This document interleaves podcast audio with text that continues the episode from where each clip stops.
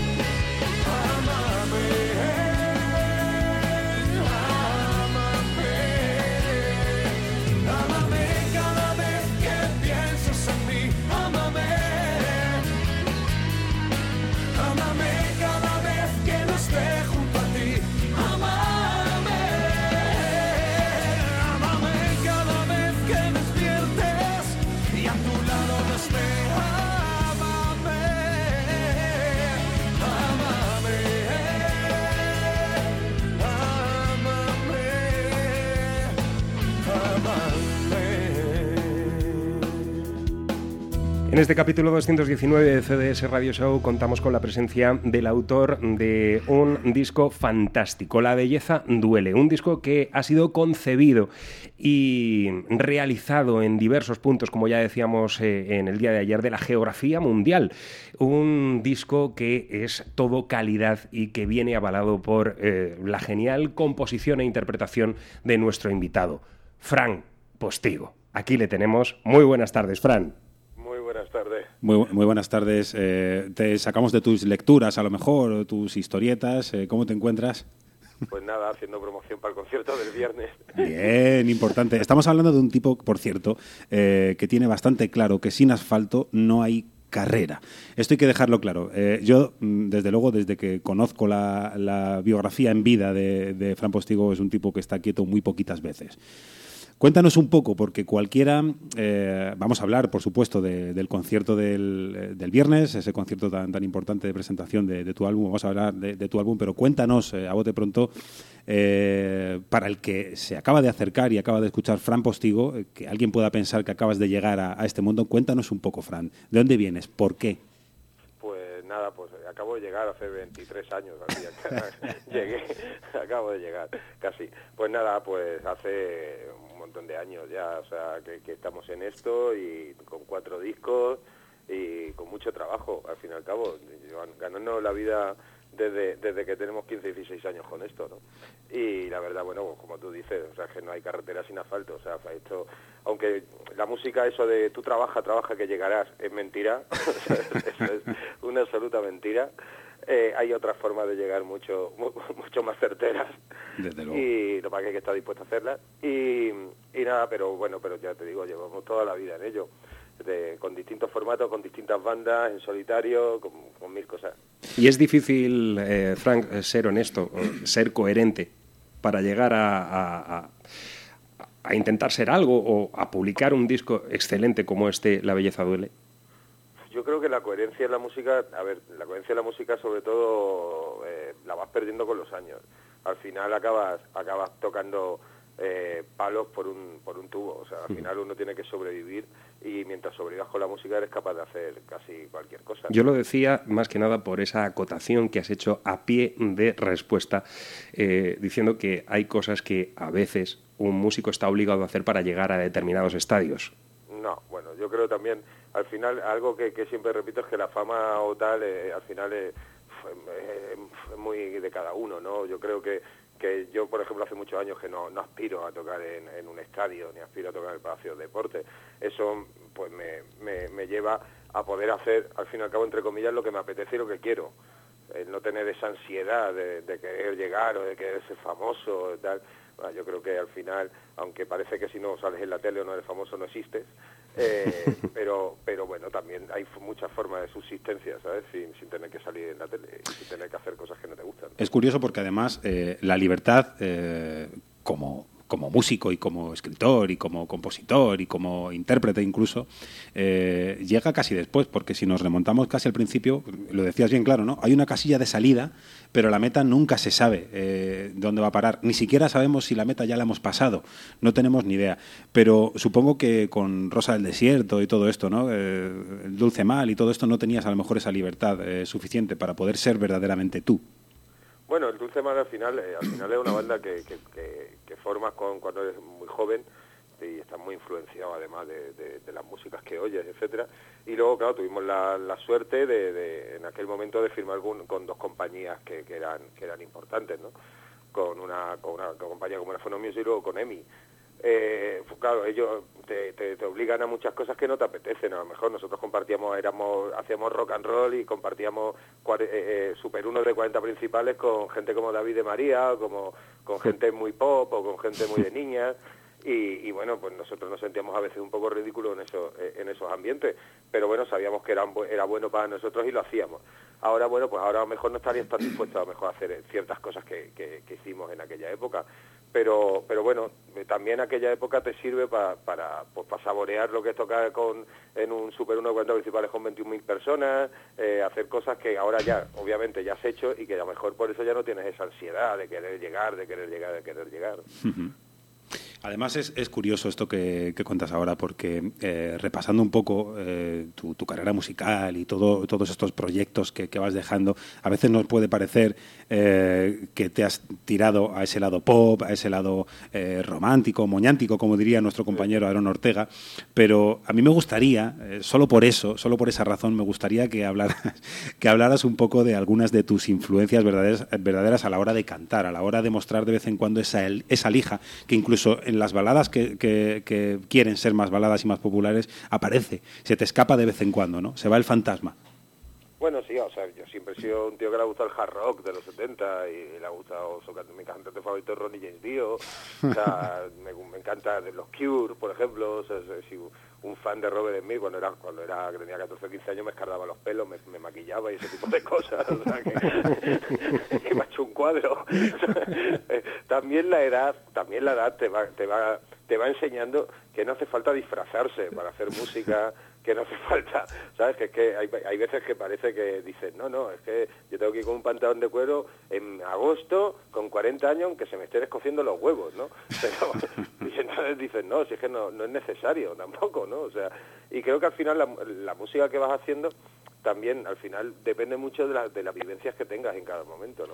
Pero bien es cierto que grandes artistas eh, eh, a lo largo de su trayectoria han contado que eh, también la imagen es un, un- tema muy importante que hay que conservar. El propio Neil Young lo, ha dicho, que es un tipo que parece que sale a los escenarios así como muy desbaratado él, con sus camisas de franela, y sin embargo es un tipo que se preocupa hasta el mínimo detalle de sus indumentarias y estas cosas. Pero de alguna manera, en la música actual sí que es cierto que, que se ha perdido un poquito eh, eh, ese significarse, ¿verdad? Ese eh, eh, colocarse el traje de artista. Eh, no creo que sea necesario para desarrollar buena música y, y- y Fran Postigo, como bien decía, pues ha evolucionado y con la evolución de alguna manera llega a esa madurez entrecomillada que, que hace que uno se suba al escenario más desnudo que nunca. La, la- la historia yo creo que cambia a partir de que yo me vengo a Madrid y, y no tengo banda y empiezo a tocar en salas de cantautores, pues eso ya te obliga a, a no poder subirte. Pues que si yo ya era un bicho raro cuando me subía a los, a los, a los primeros escenarios de cantautores, ya se me considera un bicho raro por llevar el pelo por el culo, por llevar, ¿sabes? Por, por llevar una imagen que no era muy cantautoril. Eh, ya no te quiero decir nada sin voy con pantalones de cuero, con las uñas pintadas y los ojos pintados. O sea, ya podía, podía haber sido aquello un, un desastre. ¿no? Podía ser que no me hubieran llamado nunca más de ningún bar. ¿no? Bueno, pero al final eh, eh, todo fue también un- un- una cuestión de destino. Eh, te colocaste sobre escenarios donde se realizaba un tipo de música muy particular. Podrías haber entrado a formar parte de una banda de rock y hoy estaríamos hablando de un tipo eh, desmelenado y tocando rock and roll toda su vida. Aunque sigas tocando rock and roll, pero ese otro rock and roll que No, nos gusta aquí. Sin duda. De hecho, o sea, yo soy cantautor por obligación. O sea, a lo, de, lo de subirme un escenario yo solo era algo que me aburría soberanamente hasta a mí. O sea, yo, yo me acuerdo, yo cuando llevaba tres o cuatro años tocando en sala de cantautores empecé a no aguantarme a mí mismo. O sea, empecé a decir, joder, es que estoy toda... no, Yo que en un año me hice 186 conciertos en sala de cantautores. En, lo- en los primeros años, tocaba todos los días casi.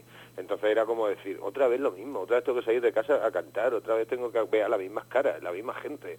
O sea, llegó un momento en que estaba saturado. Y, y empecé a comprarme aparatos y, y- y historias por divertirme yo, no por decir, mira el tío que toca toca muchas cosas, no, no, era una cuestión de divertirme yo y de por lo menos pues, tener una capacidad de concentración, porque ya había un momento ya en que no, no estaba ni concentrado mientras no, así cuando tocaba, era ponía el piloto automático y tiraba para adelante. Y, y la verdad, el no disfrute de lo que más te gusta hacer te hace replantearte que lo que estás haciendo quizás no es lo que lo, no- lo que estás haciendo no está bien, ¿no? Entonces te tienes que, que reinventar y, y buscar otra vez pues ese, ese gusanillo que es lo que al final te da eh, eh, este, este trabajo. Viernes 22 de mayo, o sea, estamos hablando del próximo viernes, pasado, mañana. pasado mañana. A partir de las 9 de la noche están convocados todos los eh, feligreses que se quieran dar cita en el Cadillac Solitario. Eh, A partir de ahí- las diez y media. Bueno, sí, pero a las 9 para las cervezas, para ir calentando Ah, motores. Ojo, vamos a ver Para que... el preconcierto. Eso, Exacto. ahí, y sobre todo para, para- para ver ya eh, cómo va ebulliendo ese escenario del Cadillac solitario, eh, para disfrutar de las canciones de eh, La belleza duele, un disco con un sonido realmente espectacular. Vamos a escuchar ahora una de las piezas, pero antes quiero preguntarte cómo se construye este, este trabajo, cómo empieza a fluir la idea en la cabeza de Fran Postigo para realizar La belleza duele. Pues la, idea, la idea surge de hace bastantes años antes de grabarlo, de, que yo todos los discos que había grabado no me gustaba ninguno, no me los escuchaba yo en casa, ni siquiera. Entonces era, tengo que el próximo disco que haga, aunque me cueste lo que me cueste, tengo que diseñarlo de tal manera del cual yo pueda estar orgulloso de él. Entonces eh, fue un trabajo muy de poco a poco. eh, lo primero que decidí fue el productor, que fuera Joaquín Calderón, y que somos amigos de hace muchos años y tal, y me apetecía mucho que produ- que eh, hiciera el disco, hiciera la producción del disco, y a partir de ahí empezamos a hacer, eh, a coger músicos con la suficientemente capacidad como para que no tuvieran que haber escuchado las canciones antes, sino que llegaran justamente al, al, al estudio, se les pusiera las canciones, se les dijera a nivel de producción lo que más o menos queríamos y empezáramos a crear dentro del estudio. O sea, porque lo que queríamos que el disco fuera muy fresco y muy directo. O sea, nada ensayado de dos años estar ensayando la canción y llegar allí y grabarla, ¿no? O sea, que ya pierde todo, todo, todo el interés, toda la frescura del principio. Y, y fue un proceso largo. Luego tuvimos cada semana grabamos un instrumento. O sea, si yo tardábamos dos días en grabarlo, parábamos la grabación y hasta el lunes siguiente no grabamos el siguiente.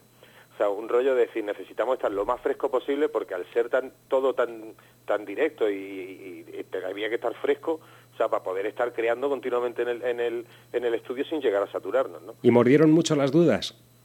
No, la verdad es que no. O sea, desde el primer momento que grabamos, las prim- dos primeras semanas que grabamos batería y bajo, la- ya con nada más que con la batería del bajo, yo me traje el disco completo con batería y bajo y ya me di cuenta de que el disco, de que el disco tenía muy buena pinta. O sea, que luego ya, que, que esa- esos dos factores que eran la base estaban acojonantemente bien y que solo había que ya vestirlo en condiciones. O sea, había que ponerle un bonito traje y había que peinarla y había que maquillarla. Pero y que bueno, ya tenemos que ser muy malos para que esto no, no para que no nos salga bien esto, ¿sabes? Había, había una, Y- una, una buena base también, que, eran que eran las canciones, que eran magníficas, y desde luego para dar orden a todo eso, el desorden que tiene Joaquín Calderón en la cabeza. Ben- bendito desorden. Totalmente, totalmente. Ese sí que es la locura bendita cordura, ¿no? O sea, Exacto. esa- es totalmente. O sea, es, es- es un tipo al que yo conozco además desde, desde hace muchísimos años, pero muchísimo. O sea, de hecho yo le produje su primer disco a él en los 90 Tiene tela. y, y, al fin, y ahora, un montón de años después, ha producido él el mío, ¿no?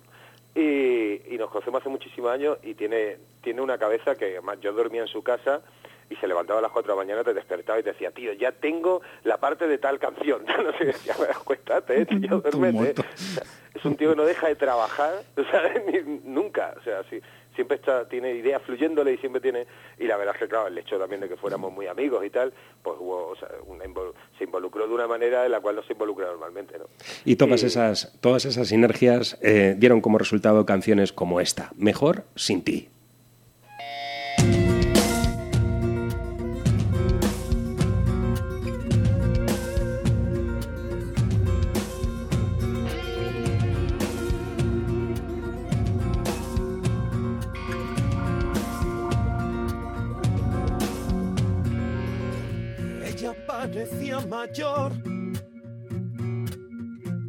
Pesar de sus escasos 32. Al vestirse descubrió que no fue un sueño lo de la noche anterior, que este incendio ya no quema, que en tus golpes se extinguió.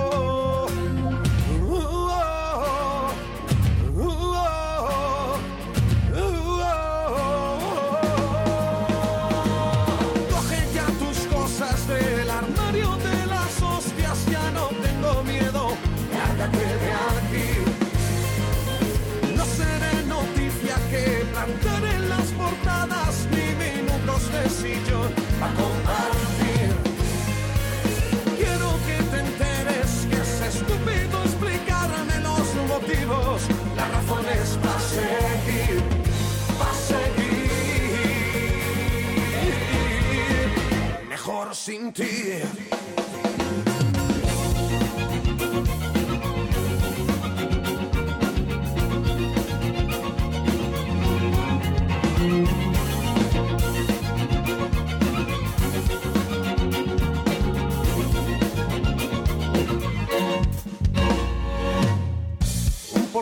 Y se acabó.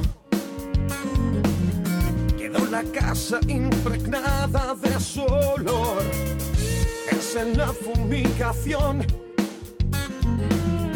Aún no hay veneno tan voraz para el dolor. Que no hay fuego ni rescoldos.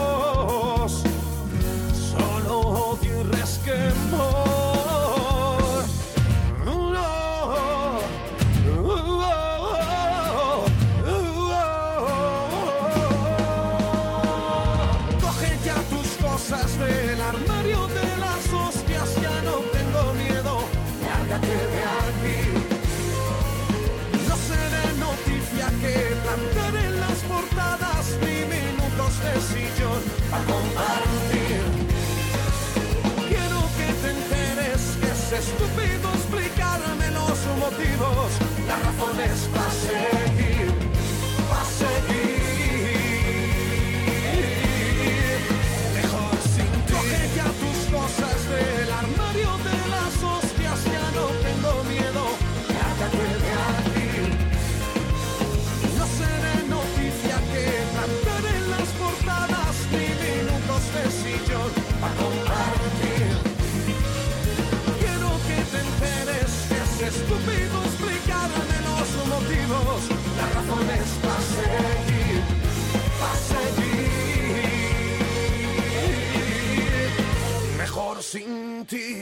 Creo que queda bien claro cuáles son las influencias de Fran Postigo en temas como el que ha abierto esta entrevista y en este Mejor sin ti, porque aquí también hay mucho de hard rock.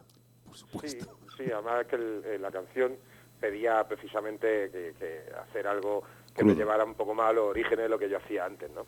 También, y, pero en un momento dado, por ejemplo, también en mitad de la canción, que lo que la idea siempre que uno tiene de que al final, pues eso, una canción de rock tiene que ir con un solo de guitarra distorsionado, potente tal, decidimos meter un cuarteto de cuerdas, ¿sabes? Totalmente para cambiar un poco la película. Y ¿no? aquí es donde viene mi siguiente pregunta. Lo que es más heavy casi todo. ¿Qué, casi todo. qué nos vamos a encontrar en el escenario? ¿Cómo es aplicable la belleza duele a un escenario? Porque supongo que eh, eh, es un trabajo muy arduo eh, llevar eh, estos arreglos a- al escenario. En este primer concierto, eh, que va a ser como una mini presentación de la Duele, nada más que con esa mini son seis músicos, un servidor y tres coristas, o sea, somos diez. Nada menos. Eh, para la presentación del disco oficial que será en octubre, somos eh, llega en esta canción en Mejor Sin Ti somos 15 en el escenario. Wow. O sea, es una barbaridad. O sea, el problema es encontrar una sala donde te permita meter a 15 tíos encima de un escenario. O sea, que eh, es una locura. Pero por lo menos para la presentación oficial de octubre necesito hacerlo. O sea, necesito hacerlo y quitarme el gusanillo de, de- de llevarlo, no llevarlo grabado, ¿sabes? Ya obvia- obviamente, luego si tienes que ir a salas más pequeñas o tienes que girar o algo de eso, pues obviamente es imposible mover a 15 personas con lo que se cobra. Sí, de- de- desde luego. Además, eh, en temas como este, yo, yo quiero eh, ahondar un poco. eh, no solamente nos centramos en, en el sonido, que es muy bueno, y ahora, si quieres, nos cuentas un poco eh, en qué lugares, en qué lugar me enamoré de ti y todas estas cosas. eh, pero también hay mucho compromiso. Eh, estamos, a- estamos hablando de, de rompernos, de, de rasgarnos las vestiduras y mostrarnos, ¿no? Mostrarnos todo descontento con tantas cosas que nos, eh, eh, que nos enfurecen, como es el maltrato, por supuesto, nos dice esta canción. Sí, eh, Mejor Sin Ti al final es una canción de que habla de una mujer maltratada, que además el videoclip lo va a protagonizar una actriz bastante conocida, que no, vamos, no podemos desvelar todavía. Y, y al final, pero es una canción maltratada muy, de una mujer maltratada muy positiva, al final, una mujer maltratada que, se, que, que, que se, que se vuelve, se revuelve contra el agresor y, y- y lo echa de casa o va por él también, ¿no? O sea, que no, no, no se queda triste y ojerosa. Eso es lo que yo creo que a lo mejor nos diferencia a algunos con el cantautor clásico y por eso tampoco llegamos en un momento dado a calar dentro de, de ese círculo, ¿no? Porque es mucho mejor esperar que peguen a alguien para decir pobrecita, pobrecita o que explote un tren para hacer una canción a los trenes, ¿no? Que, que, que es duro, pero es así, ¿no? No hay un cantautor de este país que no tenga una canción de, de- del- de la- del 11M, ¿no? ¿Sabes? O, o tal. Yo creo que, que, que al final ya a veces el cantautor protesta muchas veces por protestar y es negativo por ser negativo, o sea, porque es su, es su papel. Creo que también es hora un poco de, de romper con ese tipo de cosas y, y si tienes que hacer hablar de las mujeres árabes con un burka, hablar de una mujer que se arranca el burka en vez de, en vez de estar hablando de una mujer que está en una esquina llorando, ¿no? Exacto, exacto. Es una buena forma de, de entenderlo. Y en cuanto al sonido, cuéntanos un poco. ¿Por qué suena tan sumamente bien? Aparte de, de los músicos, ¿dó- ¿dónde lo hemos hecho? ¿Dónde, lo- ¿Dónde hemos tocado? ¿Dónde hemos producido todo esto, Fran? Pues eso se ha hecho en Sevilla y en Milán y, la verdad es que, bueno, la, la experiencia en, en- buscamos un estudio en el que pudiéramos tener primero en Sevilla todas las facilidades del mundo respecto a eso, como te decía, respecto a horarios y tal, porque queríamos hacer un planteamiento de grabación muy especialito, ¿no?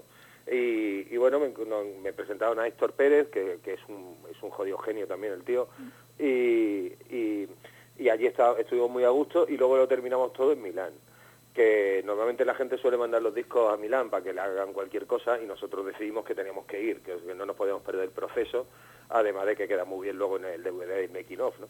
Y, claro, queda muy bien. Y nada, pues nos fuimos, nos fuimos el fotógrafo, el de la- vídeo con el making nos fuimos el productor, el técnico y allí a trabajar con Antonio Baglio que es ese tío, pues sí que es un genio absoluto, lleva años haciendo, trabajando para los Ramazzotti, para Alejandro Sanz, para Miguel Bosé, para, para los italianos, para todos prácticamente, y para todos los buenos, sobre todo. Y, y, nada, y fue una experiencia maravillosa encontrarse eh, con, es- con este tipo, con, con las sencillas que tiene, con el estudio tan maravilloso que tiene, o sea, es como, no sé, saltar a otro universo casi, ¿no? ¿Te entiendes por qué muchas veces la gente se va fuera a grabar, ¿no? Se va a, a Estados Unidos, o se va a Londres, o se va a Italia a grabar, ¿no? Cuando cuando te mueves y los ves, la- el grado de implicación que tienen, pues aquí parece que el del estudio normalmente está deseando que terminen, ¿no? O sea, ¿sabes? Está el tío, ¿sabes? Te dice, esta toma es buena, por culo, ¿no? Pero si no canta todavía.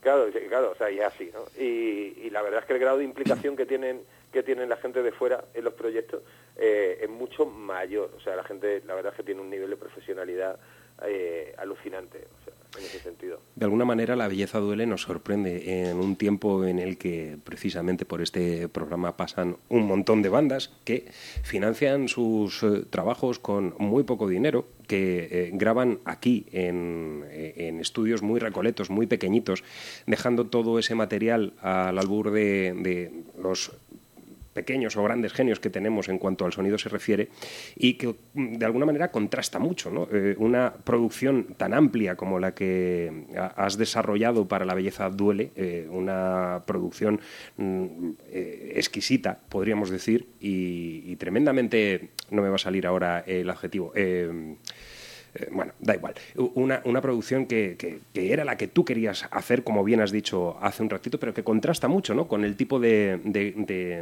de producciones que se hacen hoy día. Sí, bueno, mi idea era hacer como, que yo te he dicho, un disco Sí, definitivo, o sea, decir, necesito necesito hacer eso, el disco de mi vida, como el que, que dice. Luego veremos a ver si hay, hay más o no hay más, pero de momento quiero, te- necesito hacerlo, ¿no? Y, y bueno, y la verdad es que también con mis discos anteriores, que habían sido muy baratos, algunos de ellos, porque el, el- el disco que grabé, primero que grabé como cantautor, fue un disco en directo, que me costó nada, prácticamente me costó muy poco, y, ve- y- y vendí cuatro mil y pico de discos. ¿Sabes? Pues entonces, claro, con todo ese dinero también que tenía, ¿sabes? Por ahí, de, de los discos que había vendido anteriormente y tal, me podía permitir en un momento dado producir el, producir este. Y ahí es donde quería yo llegar. Tras eh, La belleza duele, eh, Fran Postigo volverá a esos orígenes, me refiero, volverá a mm, realizar música en un formato más pequeño, sin tener que mover tanto eh, su música a, a otros países o mm, eh, eh, tener tantos músicos alrededor, sino simplemente desnudarse con una guitarra acústica. Eh, mm, ayer lo hablábamos con Javier Vargas, esa sensación de tener una gran producción y luego de proyecto en proyecto ir cambiando, ir variando eh, la imagen, el sentido de, de lo que ofrece el artista. Sí, no, sin duda, sin duda. O sea, no, eh, mi próximo disco no será otro, no ser que este fuera, funcionara, ¿sabes? A un nivel que no me espero que funcione, ¿sabes? Eh, que entonces sí me vería obligado a hacer otro disco de este tipo.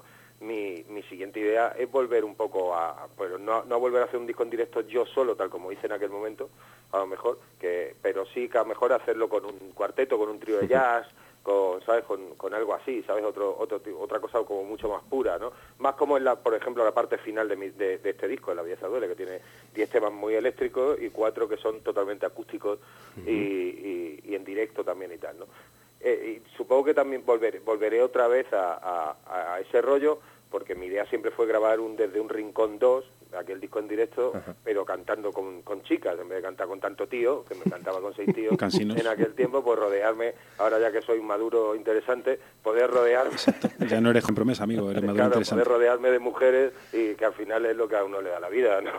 Sí, bueno, eso, eso nos han contado. Eh, pero a, a- a- a Fran Postigo se le da bien eso de la, de la investigación, de la experimentación con otros estilos musicales ajenos a lo que habitualmente practica. Sí, bueno, no, yo lo intento. Otra cosa es que se me dé bien.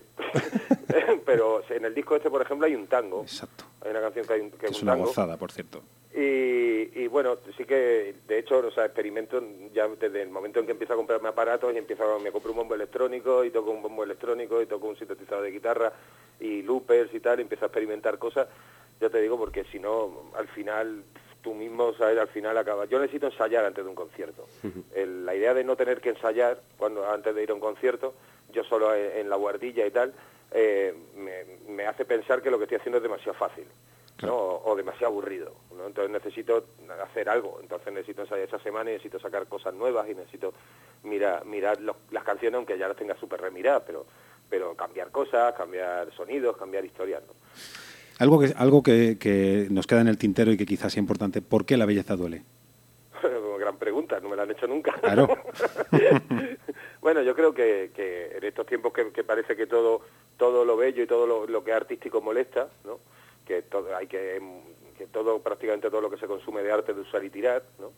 y en un país donde triunfan al final Abraham Mateo, los Gemeliers, etcétera, que, habrá que ver dónde están dentro de tres años, Exacto. pues, pues parece, parece complicado, ¿sabes?, que poder hacer un producto mm, que esté bien, que sea de calidad, que tal, y poder llegar a, un gran público, que, que, pues que los medios de comunicación te apoyen y, que te lo pongan, o que ya obviamente teniendo pues los handicaps que tenemos, que no hay programa de televisión, de música, eh, que no hay, saben que las grandes radios tienes que ir con la chequera, que claro, ya teniendo en cuenta todo eso, ¿sabes? Pues parece que, que eh, al final todo lo que está bien hecho y, todo lo que la, hay muchísimos cantautores, muchísima gente de este país con un talento extraordinario, con un talento sea, infinito, que, que, los conoce un círculo cerrado de gente ah, y, no van a pasar nunca de ahí porque no parece que molestamos, no parece que, que, molestan eh, y que, puedan hacerle sombra algún ronco de los que hay ahora mismo. Y luego están los nuevos tiempos en los cuales eh, un músico tiene que dedicarse a realizar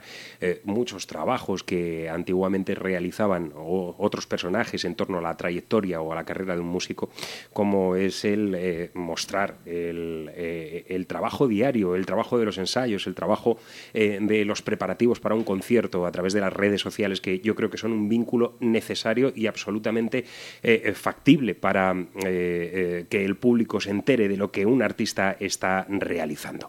Vamos a... ¿Dónde te encontramos, por cierto? buena, buena cuestión esta. ¿Dónde te podemos encontrar en las redes sociales, Frank? Pues en el Facebook, mi Facebook es Frank, acabado en Capostigo y el Facebook donde se cuelgan vídeos, donde tal, no sé qué, ese es el club de amigos de Fran Postigo, que es el que lleva la oficina y, ahí es donde se sube todo más a tiempo real, porque yo escribo cuando me acuerdo.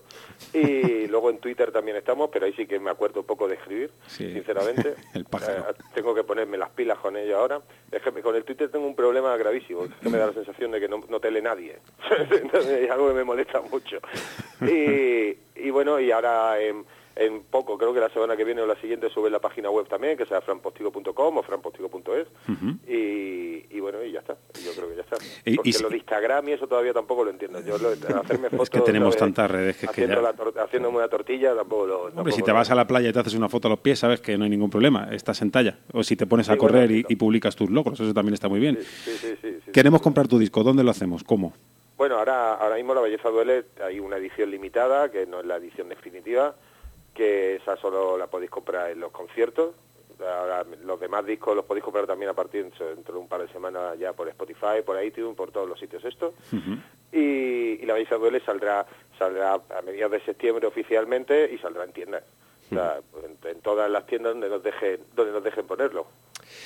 22 de mayo, el próximo viernes, sobre el escenario del Cadillac solitario situado... Fermín Caballero, número 6. Eso es, ahí en uno de los eh, barrios, de los barrios bien recordados por todos de la capital. Ahí es donde vamos a poder disfrutar en directo de esta como bien ha dicho Fran Postigo, mini presentación o presentación previa de la presentación gorda que vendrá probablemente a finales de año, ¿no, Fran?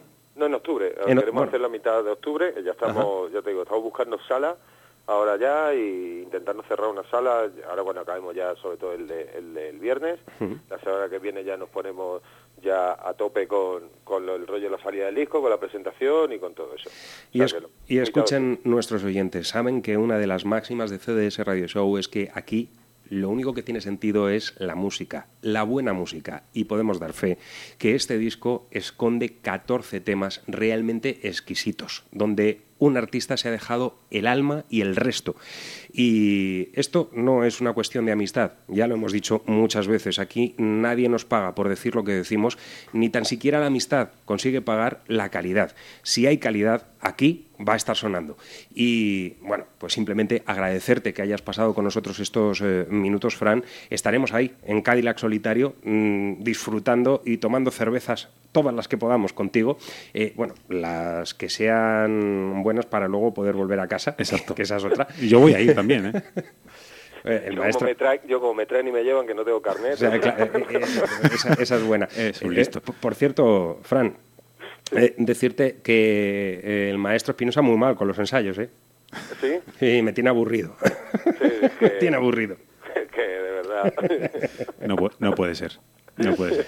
Nos vamos a despedir con este Quiero saber de ti, otro de los temazos importantes. Eh, yo, desde luego, tengo mi predilecta. No sé si es también por haberla escuchado ya en más de una ocasión durante estos días, mientras producíamos los espacios y, eh, con esa cantinela de que llegaba Frank Postigo, llegaba al programa es desnudez. Pero sí, eh, hemos seleccionado este Quiero saber de ti para cerrar la entrevista y desearte mucha suerte para el viernes. Por supuesto, ahí estaremos, como hemos dicho, y, e invitar a todos nuestros oyentes a que pasen por el Cadillac solitario, que hagamos piña y que disfrutemos mucho de esta música. Que pasemos una, una tarde, noche, eh, madrugada agradable, que sea manesquera, claro que sí. A pegar palmas y a beber cervezas, a escuchar a este hombre, que es lo que tenemos que hacer. Un abrazo, Fran. Un abrazo. Muchas gracias por estar con nosotros, Fran. Gracias a vosotros. Un abrazo.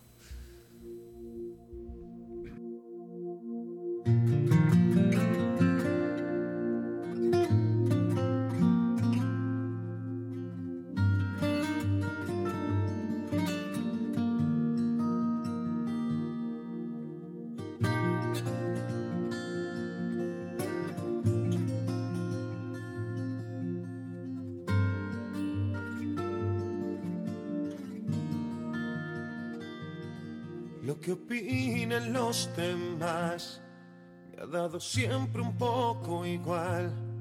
Es algo que nunca jamás me he planteado.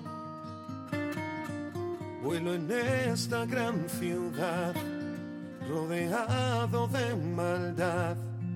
Objetivo de mil ojos que me quieren cazar que me quieren disparar, que me quieren derribar, que me quieren empujar de nuevo a la soledad. Y quiero saber de ti, saber dónde te encuentras, quiero saber de ti, guardarte en mi maleta, quiero saber romperme por tu ausencia, cada trozo de mi corazón escondido tras la puerta. Nada puede estropear nuestra historia sin final. Nadie puede regalarnos ningún mal.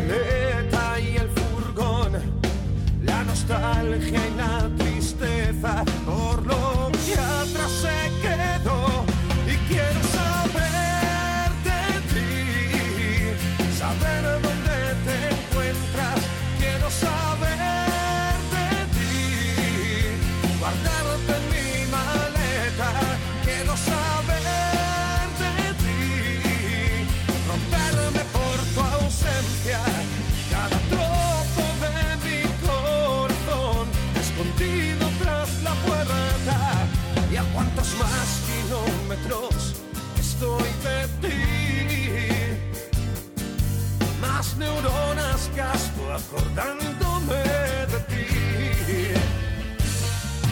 Quedan tantos escenarios, tantos sueños por cumplir, tanta vida cerca tuya, tanto amor por